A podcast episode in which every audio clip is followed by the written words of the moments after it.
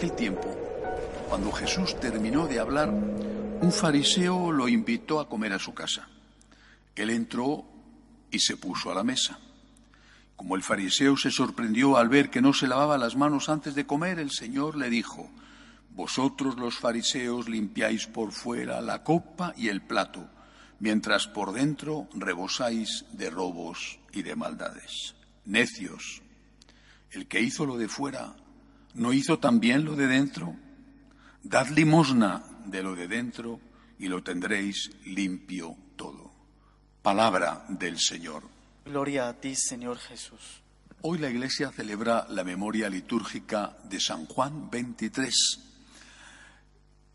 No sé si todos hemos conocido a San Juan 23 porque ya murió hace muchos años, pero algunos, al menos, hemos vivido o nacido cuando él todavía era papa.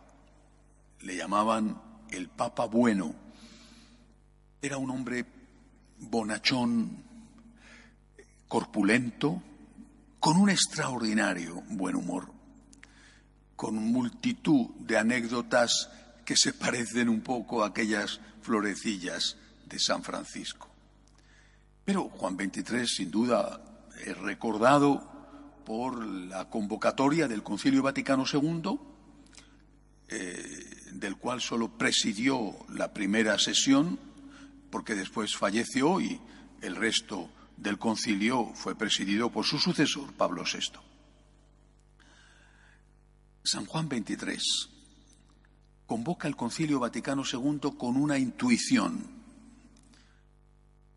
para hacer frente a los desafíos del tiempo presente, necesitamos purificarnos de todas las cosas que se nos han podido adherir en estos años para volver a lo esencial, volver a la raíz, volver al origen en todos los aspectos. Nuestra puesta al día, eso se traducía, se decía con una palabra italiana, aggiornamento, nuestra puesta al día se hará en la medida en que seamos fieles a nuestros orígenes.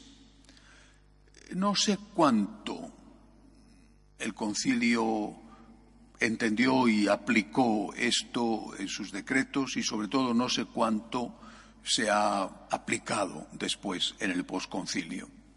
Más que volver a los orígenes, en muchos casos parece que se repudian esos orígenes y que se rechazan porque son anticuados, porque ya no tienen nada que decirnos, incluso aunque esos orígenes sean nuestro Señor Jesucristo, la Santísima Virgen, la enseñanza de los apóstoles o la más hermosa y antigua tradición de la Iglesia.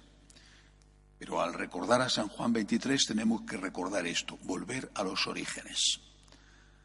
¿Qué había en los orígenes? ¿Qué había en el principio de la Iglesia? Había un hombre que era también Dios, un Dios que era también hombre, Jesús de Nazaret. Había una mujer, la Madre de Dios, la Inmaculada, la siempre Virgen, María Santísima. Un hombre y una mujer. Había amor. El amor de una madre hacia su hijo, de un hijo hacia su madre, el amor de ambos hacia Dios Padre, hacia el Espíritu Santo. Por tanto, volver a los orígenes tiene que ser volver a Jesús y volver a María. Una iglesia que no vuelve a Jesús, que no le pone como centro de todo, que no pone sus enseñanzas como la base, como lo intocable, como aquello que no se debe de poner en duda siquiera, es una iglesia que va en contra de lo que San Juan XXIII, que convoca al Concilio Vaticano II, deseaba. Una iglesia que no pone a la Santísima Virgen en primer lugar después de Dios, es una iglesia que no está volviendo a los orígenes. En los orígenes estaba también aquella primera comunidad cristiana, aquellos primeros discípulos, los apóstoles, Santa María Magdalena, las otras mujeres que acompañaban a Jesús, Después los que vinieron enseguida, San Esteban, el primer mártir, el resto. ¿Cómo era esa comunidad cristiana? Era una comunidad que preguntaba, ¿qué opina el mundo? Para adaptar el mensaje que tenían todavía calentito, recién salido del horno, adaptarlo al mundo para que el mundo no se molestara. O no, si nos dicen que tenemos que poner incienso en la estatua del emperador, pues ponemos incienso en la estatua del emperador. O no, si nos dicen que el sábado no podemos trabajar, pues dejamos a esa persona que se muera tirada en la calle porque es sábado y no vamos a ayudarla. O no, no, si, si hoy eh, aquí el divorcio es una cosa aprobada y legítima, pues nosotros también nos divorciamos. ¿Cómo vamos a prohibirlo? ¿Cómo vamos a ir en contra del mundo? Aquella comunidad cristiana fue perseguida, fue martirizada, precisamente porque obedeció a Cristo y no al mundo. Y porque obedeció a Cristo y aceptó el martirio, creció. Fue después Tertuliano el que dijo que la sangre de los mártires era semilla de cristianos. Y así ha sucedido siempre.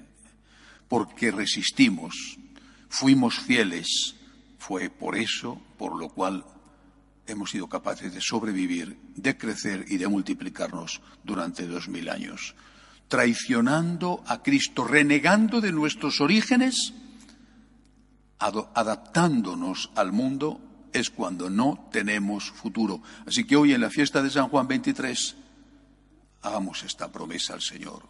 Quiero volver a empezar contigo, con María, con los santos, para amarte y hacerte amar como tú mereces.